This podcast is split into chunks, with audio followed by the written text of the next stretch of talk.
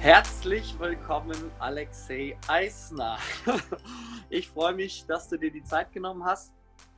Auch ziemlich spontan.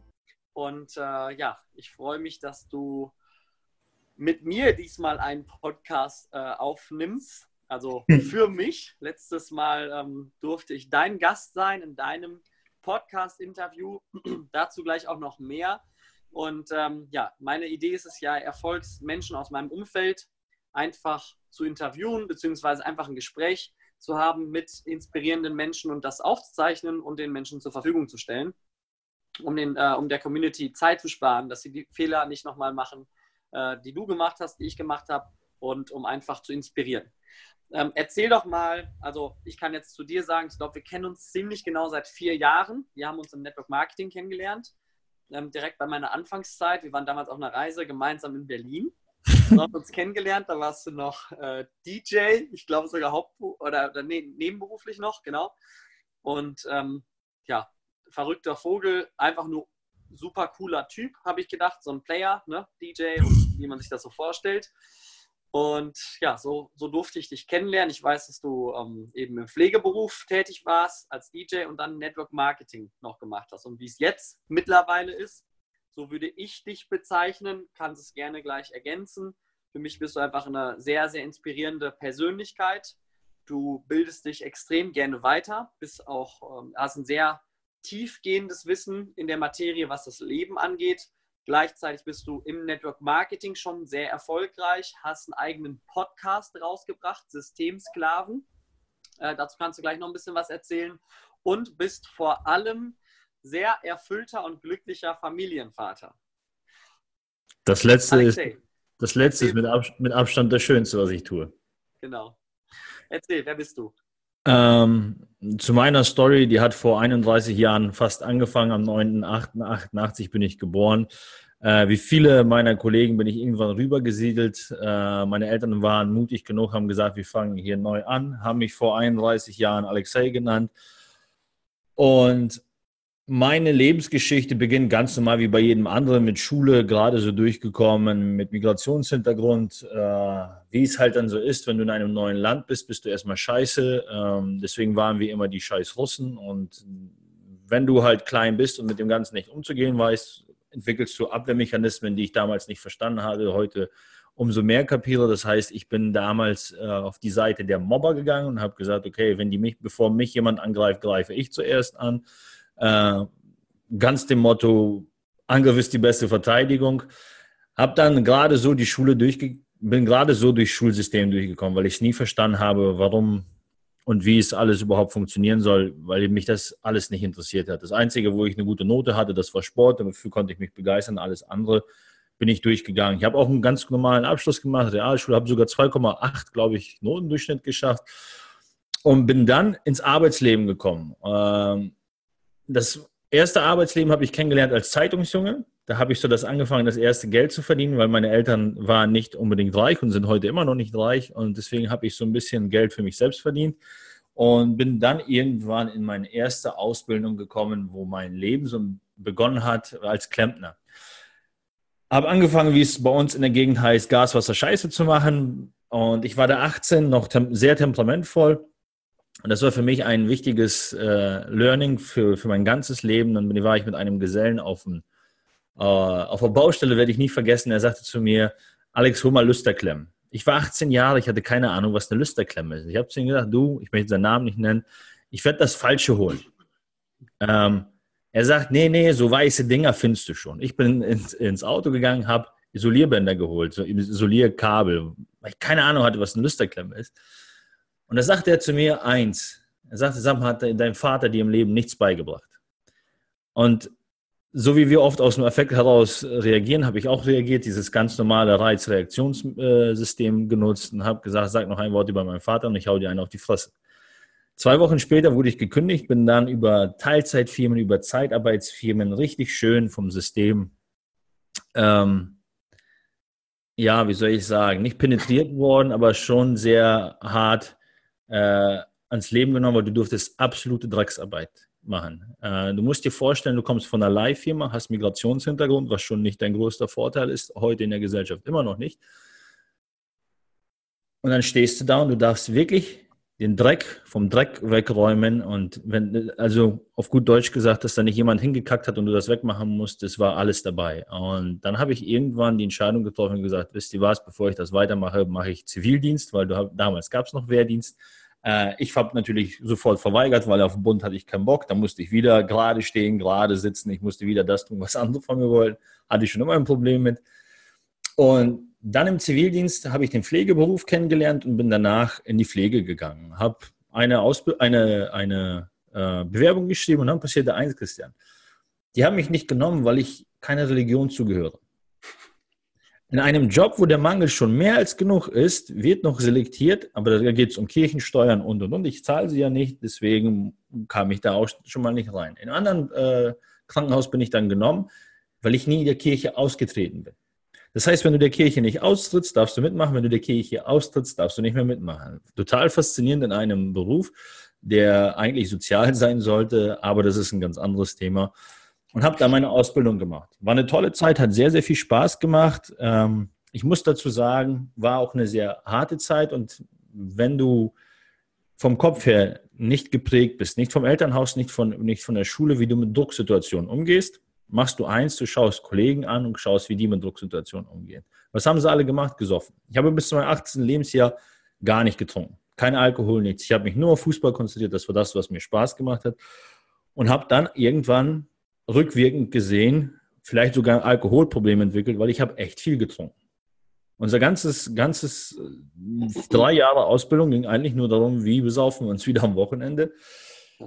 Habe damals gesagt, okay, war eine tolle Zeit, war Ausbildung, mache ich, ziehe ich durch und danach gehe ich in eine Großstadt nach Hamburg, an der Uniklinik, ans UKE. Großer bekannter Name und dachte, da ist die Welt ganz anders. Weil mir haben viele Strukturen im alten Krankenhaus nicht gepasst, weil du, ähm, weil das System so aufgebaut ist. Ich möchte nicht sagen, dass es gut ist oder schlecht ist und ich bin sehr dankbar, dass wir so ein gutes Medizinsystem haben, auch ein gutes Gesundheitswesen haben. Ich glaube nur nicht, dass das ist meine Einstellung, dass wir die Medizin als Langzeitlösung äh, sehen sollten, als Kurzzeitlösung für eine OP, schwere Unfälle äh, oder Notsituationen ist das eine tolle Geschichte.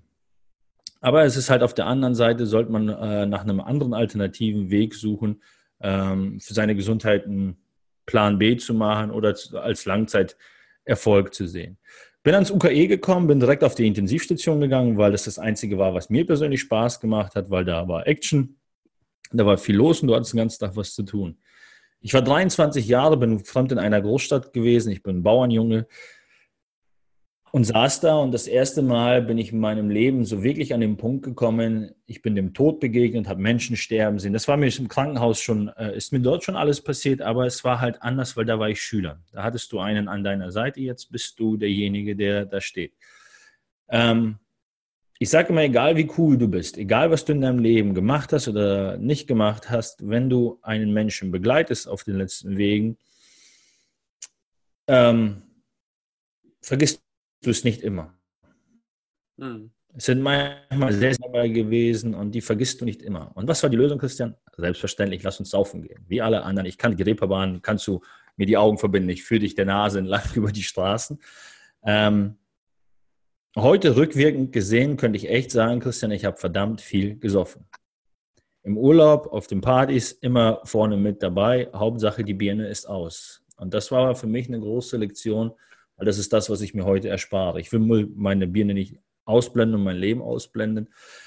Habe danach das Krankenhaus in äh, Hamburg verlassen, bin zurückgegangen in ein etwas kleineres Krankenhaus, wieder auf die Intensivstation. Und ich bin damals mit so einem großen Schmerz gegangen.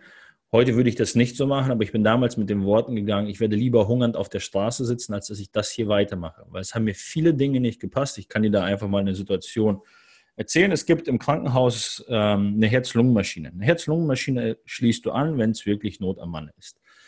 Wir durften im, auf der ganzen Station maximal zwei fahren, weil vom Personal muss da was sein, es muss eine 1 zu 1 Betreuung sein, weil es oft am Anfang etwas aufwendiger ist. Wir hatten einen, der war relativ stabil, also auch noch nicht wirklich gut, aber der war wirklich stabil und der andere war instabil. Dann bekamen wir den nächsten, Not auf, nächsten Notfall und da entscheidest du auf mal, dass wir diesen Patienten, den wir gar nicht tragen können, zu uns nehmen. Ist natürlich auch eine Geldgeschichte dahinter. Betten müssen belegt sein und, und, und. Sei dahingestellt. Ein Bett, was nicht belegt ist, kostet ein paar tausend Euro am Tag.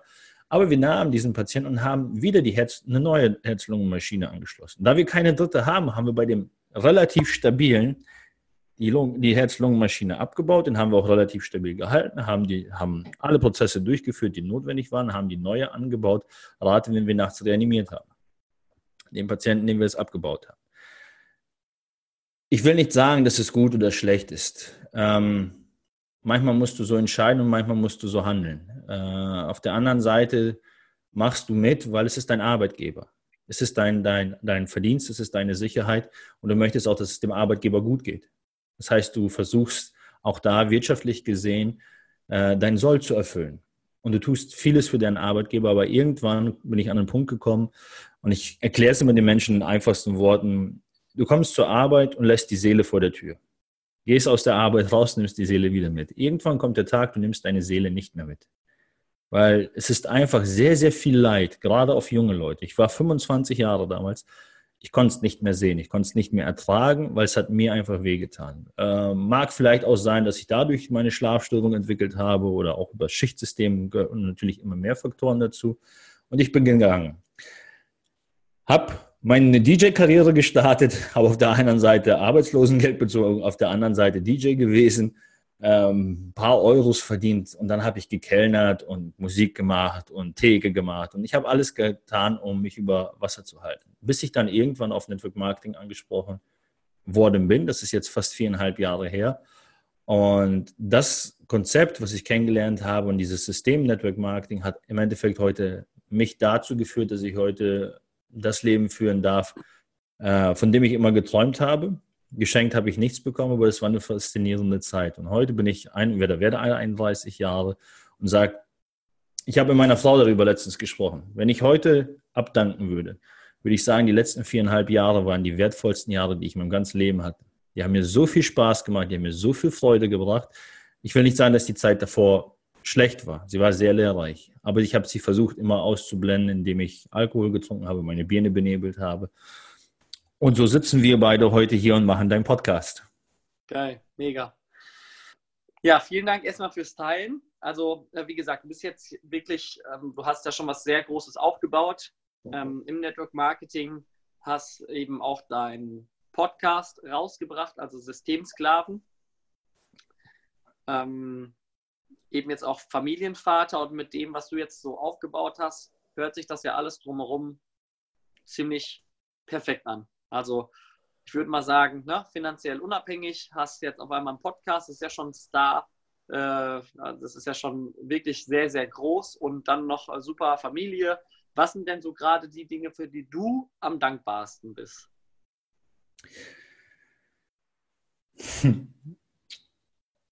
Ich glaube, damit würden wir in den Rahmen springen. Ich stelle Menschen immer die gerne die Gegenfrage, nenn mir etwas, wofür wir nicht dankbar sein sollten. Ich habe das Privileg, in einem der besten Länder dieser Welt zu leben. Uns geht es finanziell verdammt gut. Ich habe jeden Tag was zu essen, ich habe jeden Tag ein Dach über dem Kopf. Das heißt, mir geht es besser als drei Milliarden Menschen auf dieser Welt. Ich kriege jeden Morgen sauberes Wasser aus der Leitung. Ich habe jeden Tag tolles Essen. Ich darf jeden Tag tolle Produkte zu mir nehmen. Ich darf jeden Tag Strom anmachen und Licht kommt. Also nenn mir irgendein etwas, irgendetwas in meinem Leben, wo ich hm. klagen dürfte. Selbst wenn ich nicht finanziell frei bin, hm. äh, worüber ich früher geklagt habe, äh, sage ich heute rückwirkend, ich war ein Idiot. Aber worüber klage ich? Ich habe 2000 Euro in der Pflege verdient. Natürlich habe ich hart gearbeitet, aber ich hatte einen Job. Haben viele Menschen nicht. Ich habe Geld gehabt, womit ich meinen Lebensstandard finanzieren konnte und mir jeden Tag Essen leisten konnte. Ich hatte ein Dach über dem Kopf, hatte warme Heizung. Weißt du auch nur zu schätzen, wenn die Heizung mal ausgefallen ist. Ja. Ähm, ich hatte heute ein tolles Gespräch mit einer Kundin, die hat, ist 26 Jahre, hat einen Schlaganfall gehabt. Auf einmal lernst du das Gehen, das Gehen etwas sehr, sehr Wertvolles ist. Und auf einmal fängst du an, für so kleine Sachen, wie zum Beispiel selbst alleine auf Toilette gehen zu dürfen, zu können, dankbar zu sein. Also, die Frage ist sehr gut formuliert, aber nenn mir irgendwas, wofür wir Grund haben, nicht dankbar zu sein. Oder einen Grund für etwas, worüber wir klagen dürften oder sollten. Ich, mir, mir, wird nichts einfallen. Ja, und wenn, wenn du wirklich die Hand aufs Herz nimmst, findest du in jeder Scheißsituation irgendwas Gutes. Ja.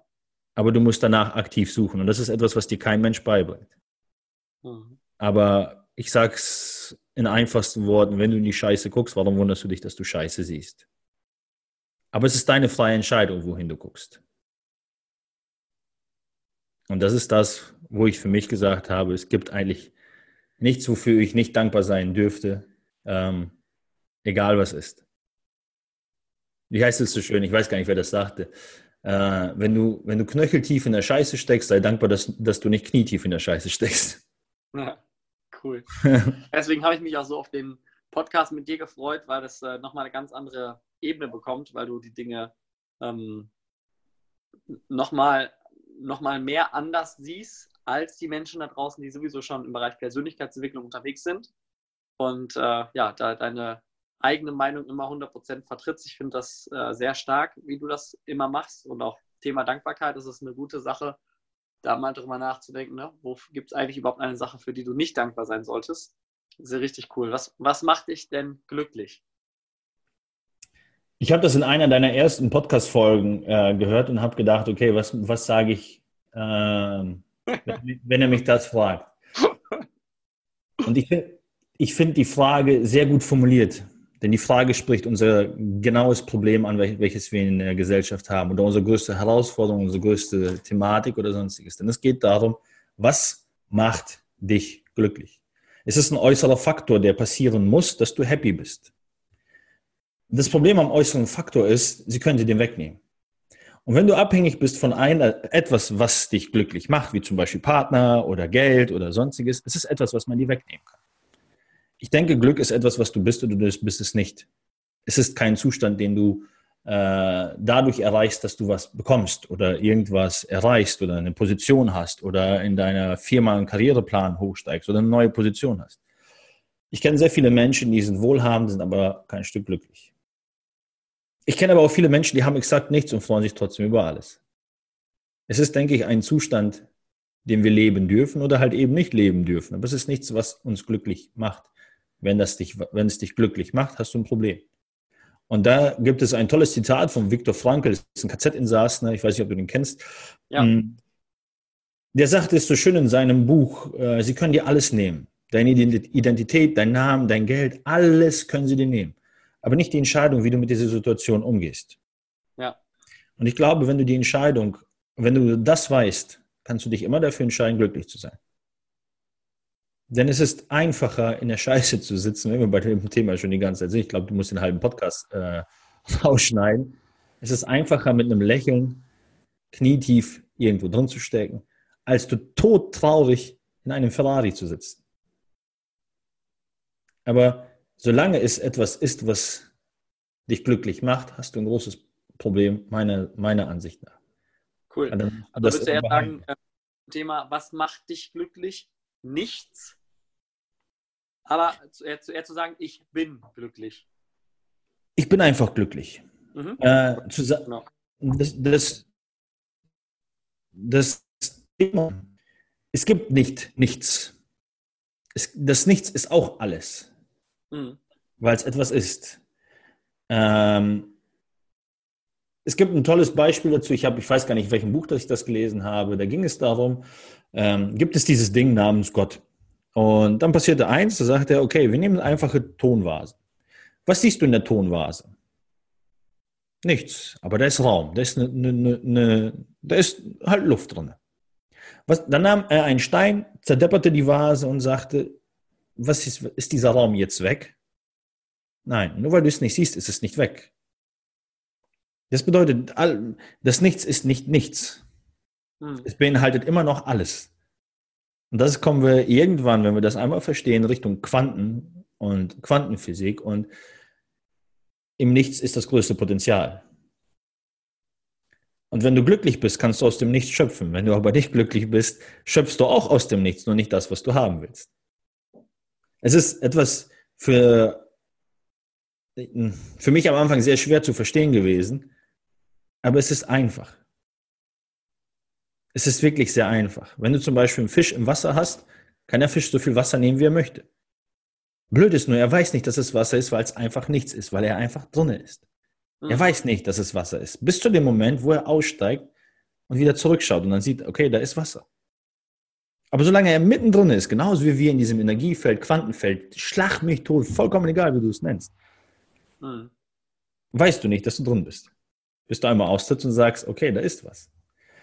Glück ist ein Zustand. Es hat nichts damit zu tun, was außer dir passiert. Das Einzige, was in dir passiert, ist das Wichtigste für deinen, für diesen Zustand.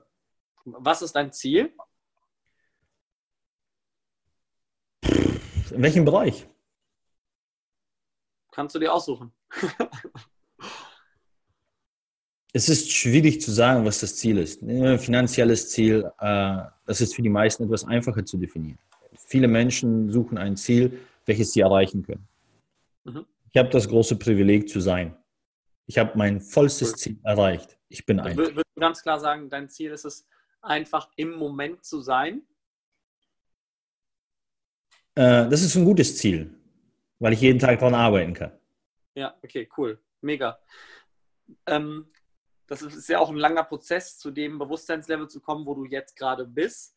Was waren denn deine schwersten Zeiten? Weil du hast ja einerseits dich ziemlich unabhängig gemacht, finanziell, mhm. äh, dich unab, äh, äh, unabhängig gemacht auch von den ganzen materiellen Dingen und bist eben schon ja, auf einem tollen Bewusstseinslevel, wenn ich das jetzt mal so ähm, aus meiner Sicht sehe.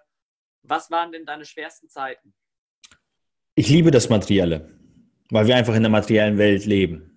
Ich bin kein Gegner von Autos oder ich nehme dieses tolle, äh, alle diese tollen Sachen. Ich weiß nur, ich bin es nicht. Ich bin nicht mein Auto, nicht mein Geld, nicht mein Computer, weil das sind alles Dinge, die du mir nehmen kannst. Das war der schwierigste Prozess für mich, das zu verstehen. Mhm. Weil ich war immer abhängig von. Und es ist egal, wovon du abhängig bist. Ich habe mir damals, und da kommen wir wieder zu deinem Ziel, das Ziel gesetzt, ich möchte frei sein. Ich möchte unabhängig sein von von meiner Frau, von meinem Kind, von meinem, von meinem Auto, von meiner Playstation, von meinem Handy. Das bedeutet aber nicht, dass ich davon nichts liebe. Das liebe ich nämlich alles sehr. Selbst meine Playstation liebe ich sehr. Aber wenn du mir meine Playstation wegnimmst, hätte ich ein großes Problem, wenn ich abhängig bin davon. Ein schwieriger Prozess ist es, gegen äh, die Gesellschaft anzugehen. Oder diesen Austritt, oder was heißt Austritt, vielleicht das falsche Wort, äh, dieses Zurückziehen aus, aus, dieser, aus diesem äh, Mainstream. Das ist ein gutes Wort dafür. Da so ein bisschen rauszugehen. Ich glaube nicht, dass ich besser bin oder schlechter bin als die Menschen, die da drin sind. Ich möchte nur nicht dort mit leben, weil es äh, ein sehr schwieriges System ist. Es ist einerseits ein gutes System, weil es vielen Leuten Halt und Hoffnung gibt. Für mich war es ein schwieriges System, weil es mir vorgibt, was ich zu sein habe.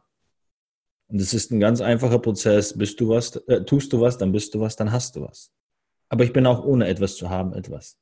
Und diesen Prozess da reinzugehen und jeden Tag zu leben und jeden Tag ähm, von Menschen dafür fertig gemacht zu werden, wer ich bin, war sehr schwer. Warum? Weil es mich zurückgeholt hat zu der Zeit, als ich genau das Gleiche anderen Menschen getan habe.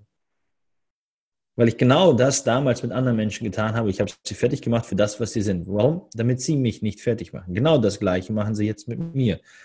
Sie machen mich fertig, weil ich denen zeige, dass das, was sie sagen, nicht immer wahr ist. Wie zum Beispiel, das geht nicht. Oder das kann man nicht. Oder das ist unmöglich. Oder in unserer Branche Network Marketing ist illegal oder scheiße oder was nicht, was, was für ein Quatsch immer von der Gesellschaft kommt.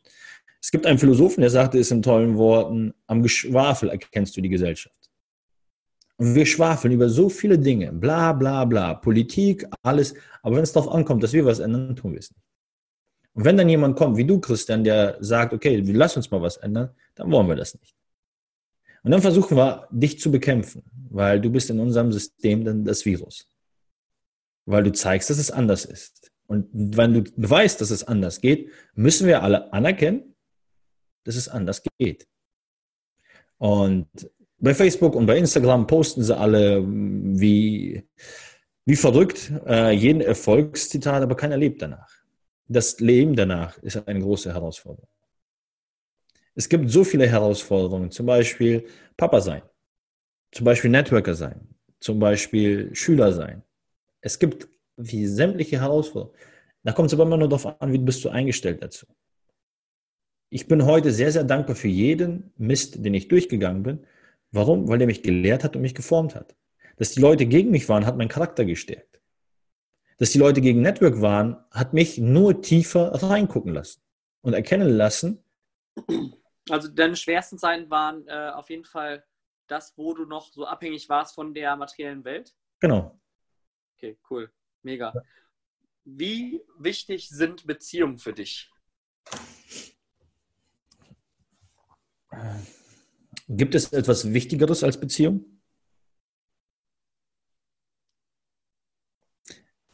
Weil du hast zu allem eine Beziehung.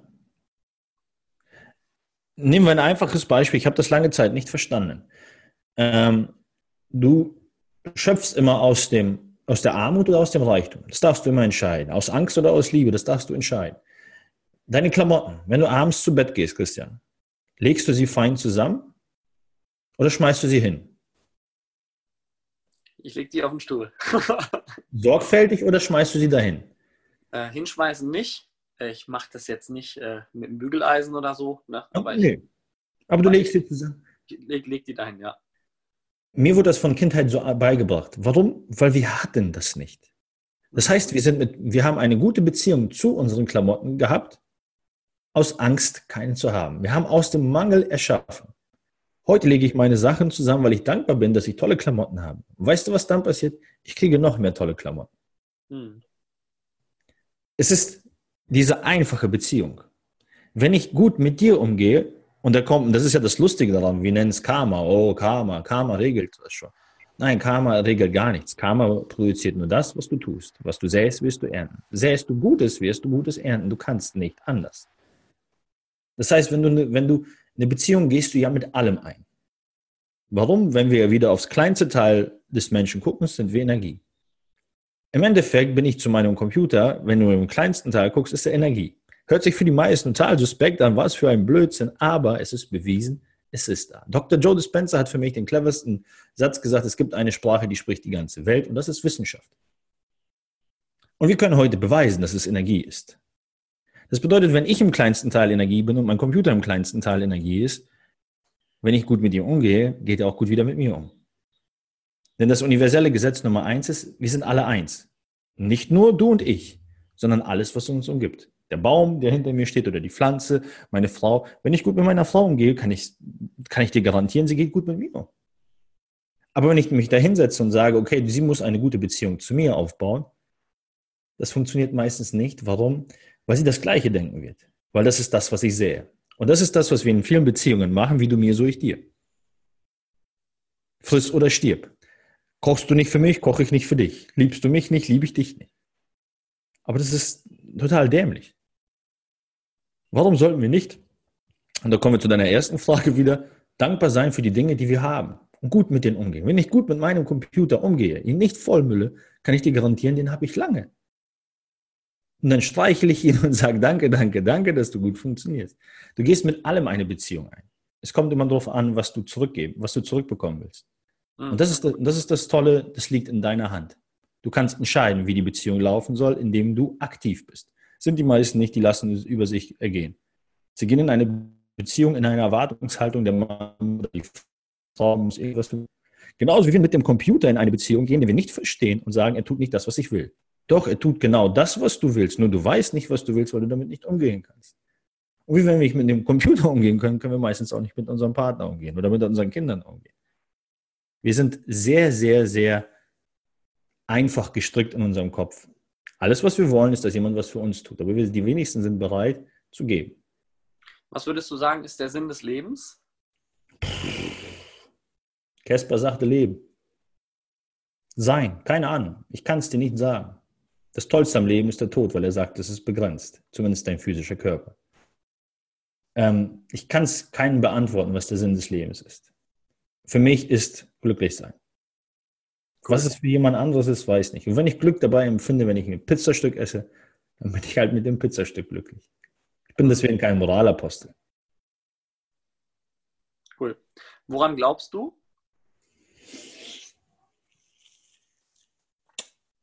Religiös gesehen an gar nichts. Aber ich bin fest davon überzeugt, dass es etwas gibt, was wir uns nicht erklären können. Dass es eine Grundintelligenz gibt, die wesentlich klüger ist, als wir alle je sein könnten. Ähm, oder vielleicht nicht sein könnten, bis zu dem Zeitpunkt, an dem wir erkennen, dass es ist. Es gibt dazu eine tolle Geschichte. Ich habe mal einen Beitrag gesehen, da ging es darum, gibt es dieses Ding namens Gott, von dem die Jahrmillionen von Menschen alle reden. Und die Wissenschaft hat sich an, die, an diese Frage gewagt und hat gesagt, okay, wir prüfen alles. Die haben jede Theorie, die je aufgestellt worden ist, Evolution und was es nicht alles gab, Urknall und, und, und, und, in Frage gestellt und haben geprüft. Und dann haben sie eins festgestellt. Okay, Christian, wenn wir heute an den Strand gehen, Malediven, der tollste Strand, Wasser kommt zu dir, du siehst die Evolution, du siehst die Erde, wie sie gedeiht, steht aber in dem Sand geschrieben Christian plus Alex. Gleich Liebe.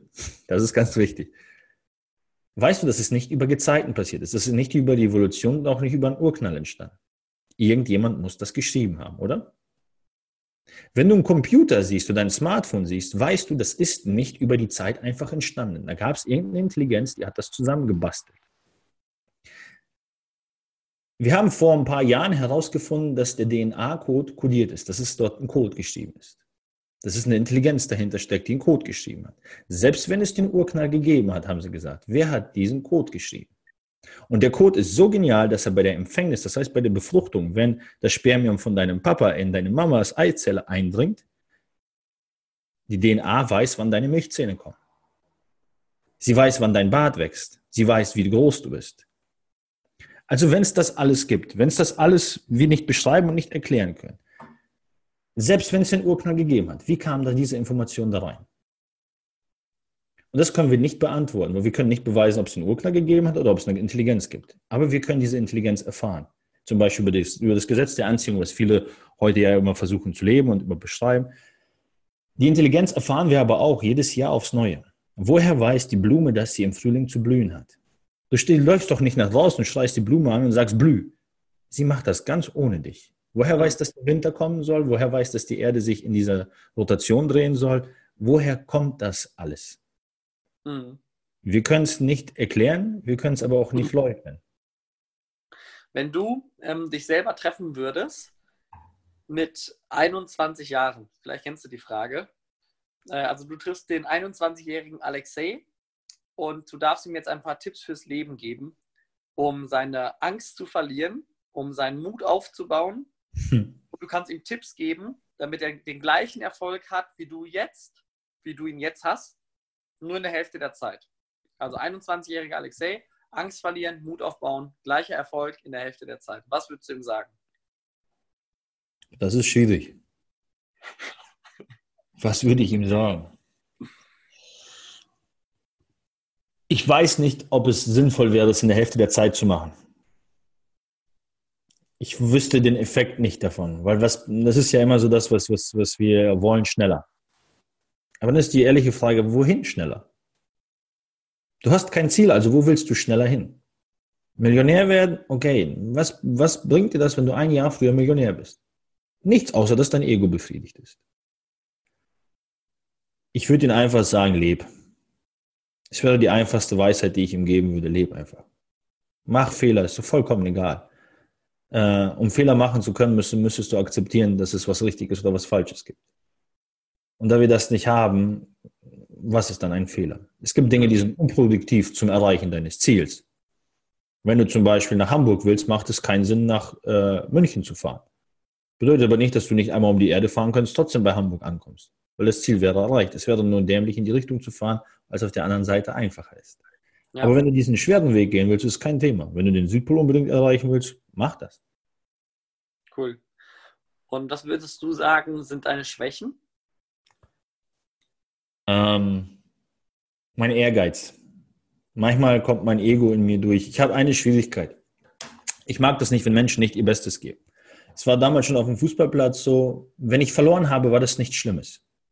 Ich habe das Spiel sehr geliebt. Wenn ich gewonnen habe, war das was Tolles. Wenn ich aber gegen dich verloren habe, weil jemand nicht sein Bestes gegeben hat, ja. sein Bestes bedeutet nicht, dass er keinen Fehler machen darf. Sondern wenn jemand mit einer Scheißeinstellung dahin geht und sagt, ja, mir doch egal, dabei sein ist alles. Nee, dabei sein ist nicht alles. Ich bin bereit für dich, wenn wir auf dem Platz stehen, mein Bestes zu geben. Und da ist manchmal mein Ehrgeiz für mich sehr, sehr herausfordernd, weil ich messe die Leute oft an mir selbst. Kann ich nicht. Aber auch das darf ich lernen. Äh, vergleichen macht keinen Sinn. Mhm. Weil du wirst nicht gewinnen können. Und jemanden daran zu messen, was mein Bestes ist, oder zu meinen, zu wissen, was sein Bestes ist, liegt, denke ich, außerhalb meiner Fähigkeiten und meines Könnens. Mhm. Cool. Was, was sagst du, sind deine Stärken oder was ist deine größte Stärke? Ich bin sehr ehrgeizig. ähm, was meine größte Stärke ist. Ich habe etwas, äh, was ich lange Zeit nicht verstanden habe.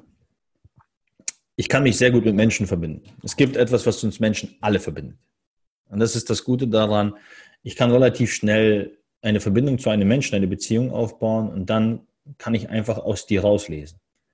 Und ich kann dir meistens auf einen Meter genau sagen, Christian, du hast Schwierigkeit mit deiner Mama, Christian, du hast Schwierigkeit mit deinem Papa, du hast Herausforderungen mit deinem Ego, Christian, du hast kein Selbstbewusstsein. Ich weiß nicht, warum ich das kann, aber ich weiß, dass ich es kann. Und deswegen ist es für mich auch ganz oft, wenn wir zum Beispiel auch so eine, so eine, so eine Network-Veranstaltung haben, ist es für mich sehr, sehr schwierig, weil ich das nicht immer kontrollieren kann und ich mich in viele Felder einklinke. Und dann ist es wie für, wie für mich so eine Informationsüberflutung und es für mich einfach komplette Überreizung ist und ich nicht weiß, was ich damit machen soll. Deswegen trainiere ich, damit besser umgehen zu können. Deswegen mache ich, setze ich, verschwinde ich oft in, auf Großveranstaltungen. Für mich ein ganz, ganz schwieriges Thema. Äh, aber das ist meine größte Stärke, dass ich mich gut mit Menschen verbinden kann. Ähm, wie, weiß ich nicht. Keine Ahnung. Ich kann es einfach. Cool. Was willst du aktuell in deinem Leben noch verbessern?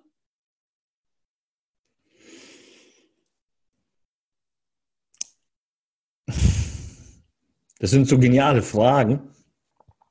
Um etwas besser zu machen, müsste ich akzeptieren, dass etwas nicht gut ist. Um etwas zu akzeptieren, das nicht gut ist, würde ich anfangen zu motzen. Und dann wären wir wieder zu dem Punkt. Ich auch einfach nur, äh, hast du einen Lebensbereich, wo du sagst, ach, das hätte ich doch gerne noch, äh, würde ich gerne. Weil ich denke, also ein bisschen so in der Richtung, ähm, was nicht wächst, das stirbt. Ne? Also ja. Thema Natur. Mhm. Ähm, und ich denke, wir wachsen immer weiter, sei es jetzt in der Persönlichkeit. Ähm, also, welchen Lebensbereich möchtest du am liebsten, ähm, am, meisten weiterentwickeln? Am meisten weiterentwickeln? Mich selbst. Mhm. Meine, ich, das, was ich mag, ist die Entwicklung meiner Verbindung zur Welt. Mhm. Weil das ist das, was uns alle ausmacht. Mhm. Und äh, ich liebe die Arbeit von Dr. Joe Dispenza. Jeder, der es nicht kennt, sollte es unbedingt kennenlernen. Ähm, ihm ist eine Sache passiert. Er hatte in jungen Jahren, gibt es den Film Heal auf Netflix, kann sich auch jeder angucken. Boah, ich liebe den, der Hammer. Der Hammer. Bisschen Schleichwerbung. Und er sagt da so schön, ihm ist dort etwas passiert und er sagt, äh, damit wir aufwachen, brauchen wir einen Wake-up-Call. Und er sagt, sein Wake-up-Call war es, dass er vom Auto angefahren worden ist und dann äh, querschnittsgelähmt worden ist. Und dann war seine Idee, sich selbst zu heilen. Und er hat es dann irgendwann nach ein paar Monaten in diesem Film geschafft. Kann man ihn auch heute fragen und selbst herausfinden. Aber viel wichtiger war, als dass er es geschafft hat, dass er einen, einen genialen Satz gesagt hat. Er hat gesagt, wenn es eine Intelligenz gibt, die das Leben schafft, dann gibt es auch eine Intelligenz, die das gleiche Leben heilt, weil es muss die gleiche Intelligenz sein. Und du musst nur lernen, diese Intelligenz anzutapfen. Und das ist das, was mir persönlich sehr, sehr viel Freude macht und wo ich gerne weiterhin wachse, ist die Verbindung zum Universellen oder für den einen ist das Gott oder wie auch immer, zu dem Quantenfeld. Diese Verbindung zum großen Ganzen. Weil das ist das Tolle daran. Denn da können wir erschaffen. Also dein Bewusstsein zu erweitern. Das genau. ist so cool. Mega.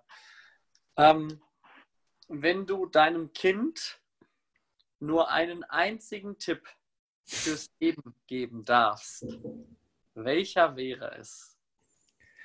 Lerne das Spiel. Shakespeare sagte es, die Welt ist eine große Bühne, wir sind alle nur Schauspieler. Die meisten wissen noch nicht, dass es wirklich ein Spiel ist. Deswegen können sie es nicht spielen. Ja. Ich erkläre es in meinen Trainings immer über das Monopoly-Spiel. Ähm, Dazu gibt es eine tolle Geschichte, die ich auch immer wieder erzähle. Ein junger Mann verlor gegen seine Oma ein Monopoly.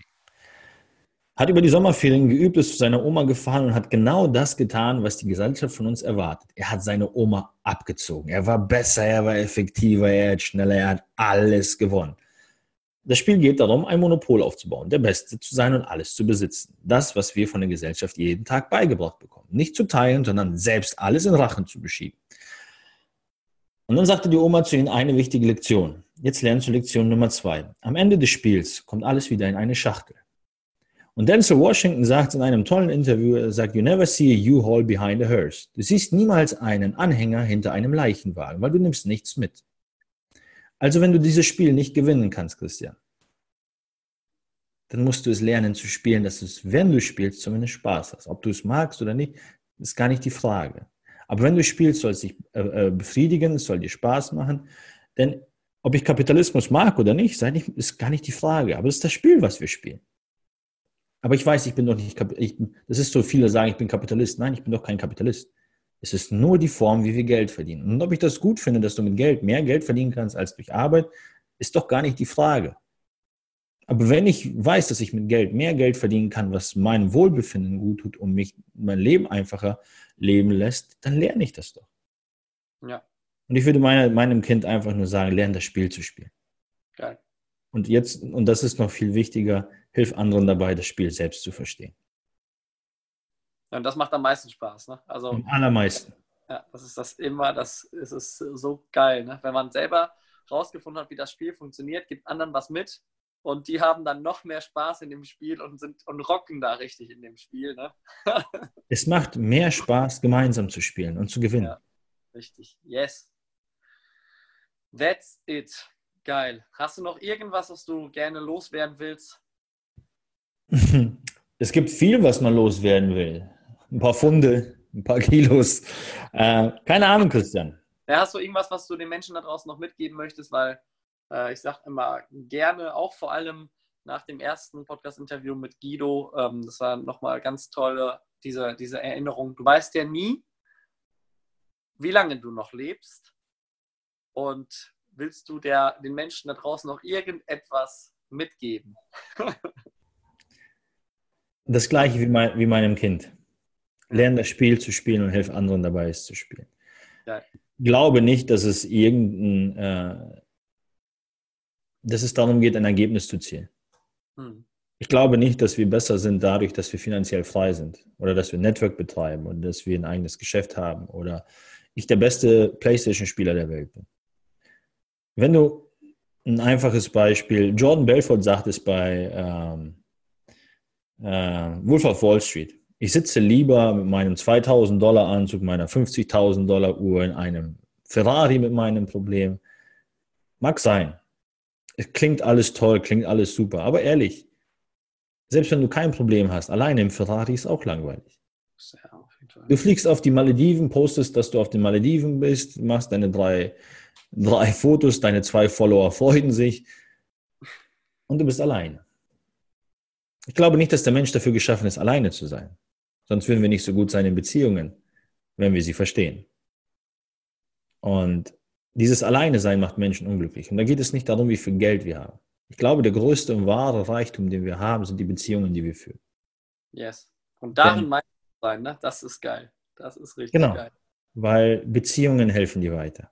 Geld ja. auch auf eine Art und Weise. Aber wenn du Menschen kennst, die dir helfen, nur beim Umzug, ist es mehr wert als jemanden, den du bezahlen musst. Dann macht jemand es nicht freiwillig. Und wenn Menschen etwas aus reinem Herzen für dich tun, einfach weil sie es gerne tun, dann weißt du, was Wertschätzung ist.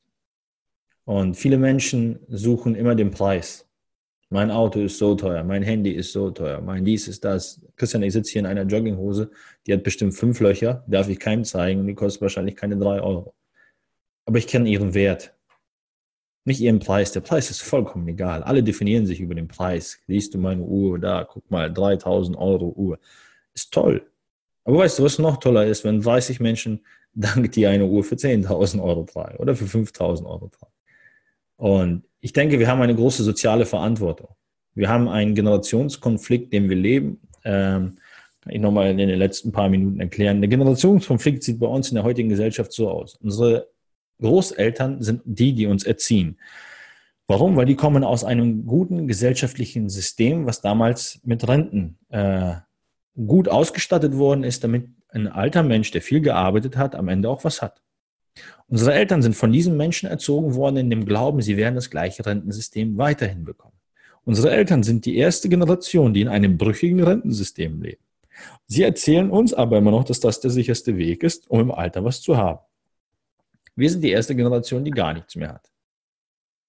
Aber da unsere Eltern es nicht wissen und nicht verstehen und auch vielleicht nicht begreifen wollen, nicht weil sie es böse meinen oder dumm sind, aber weil sie sich einfach mit dieser Thematik nicht beschäftigen oder nicht wahrhaben wollen, da gibt es auch ein tolles Zitat von Dr. Joe Dispenza. Im Zeitalter von Information ist Ignoranz eine freie Wahl. Wenn du das ignorierst, dass wir eine Rentenherausforderung haben, das ist dein Problem. Aber dann zeig nicht mit dem Finger auf andere Menschen, die da vorsorgen.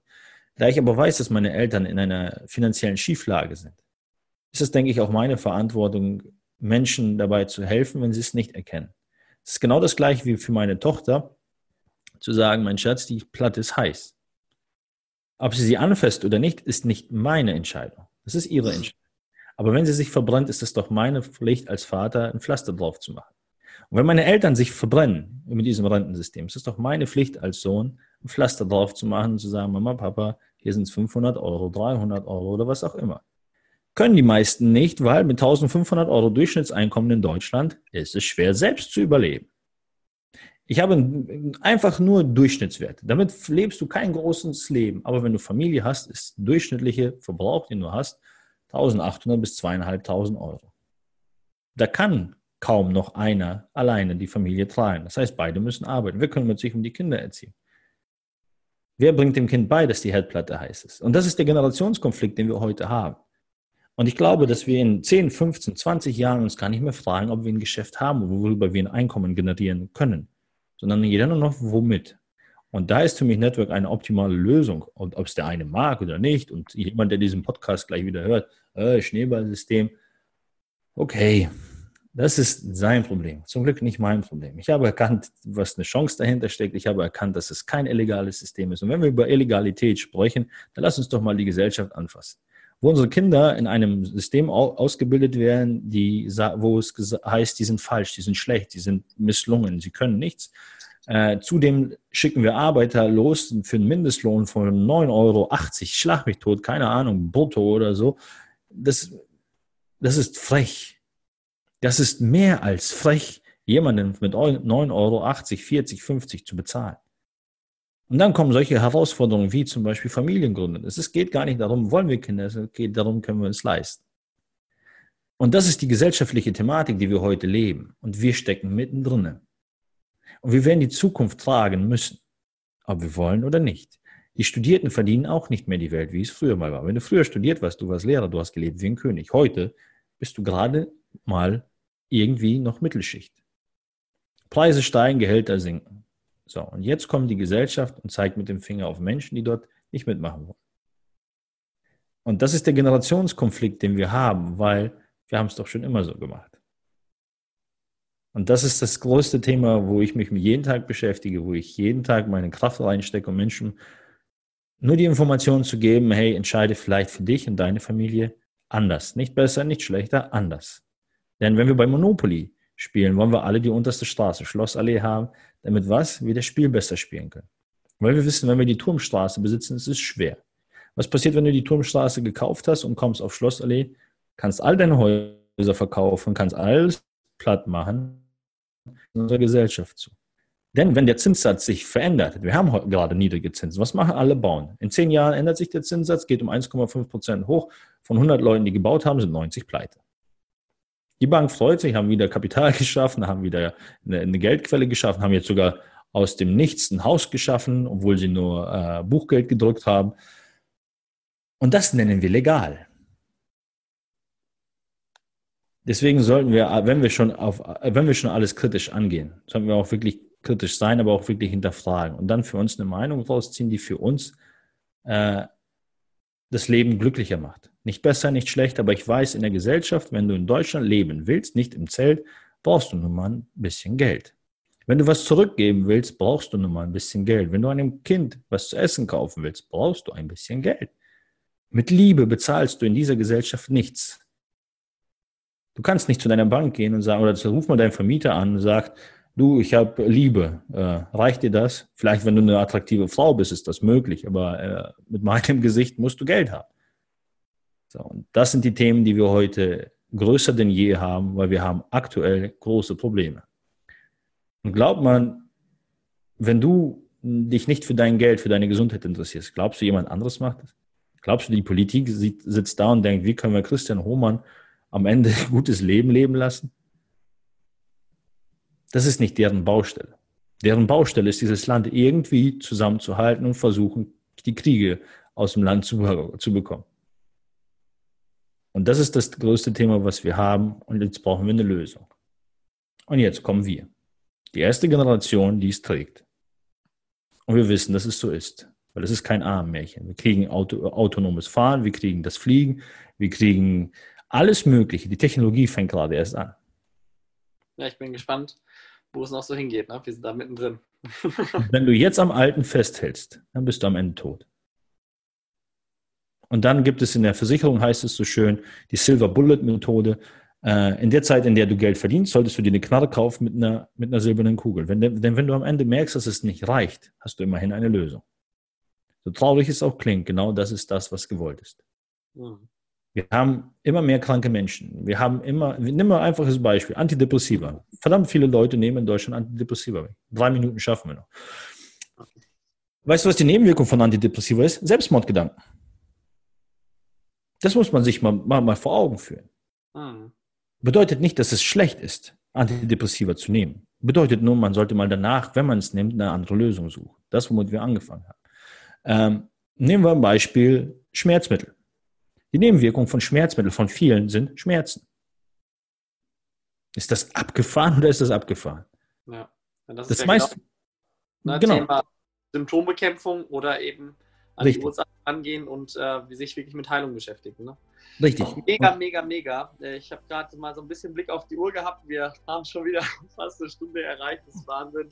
Ähm, ja, so ist das manchmal, wenn man dann sich in dem ganzen Flow befindet vom Gespräch. Da kann man wahrscheinlich noch ein, zwei, drei Stunden weiter quatschen. Das könnte ich, ja. Ähm, ich äh, versuche es nur ein bisschen äh, in der Stunde zu halten. Ich danke dir recht herzlich für deine Zeit. War ein sehr interessantes, sehr inspirierendes Gespräch und du holst garantiert oder wir holen garantiert mit diesem Gespräch ganz viele Menschen ab. Ähm, ganz wichtig an alle Zuhörer und Zuschauer, ihr könnt Alexei finden, also Alexei Eisner, A-L-I-X-E-J und genau. Eisner E-I-S-N-E-R ähm, auf Instagram, Facebook, ähm, ja, und sein Podcast Systemsklaven könnt ihr einfach mal eingeben. Äh, ganz, ganz grandios. Da interviewt er auch sehr erfolgreiche Menschen aus dem Network Marketing. Schaut einfach mal rein.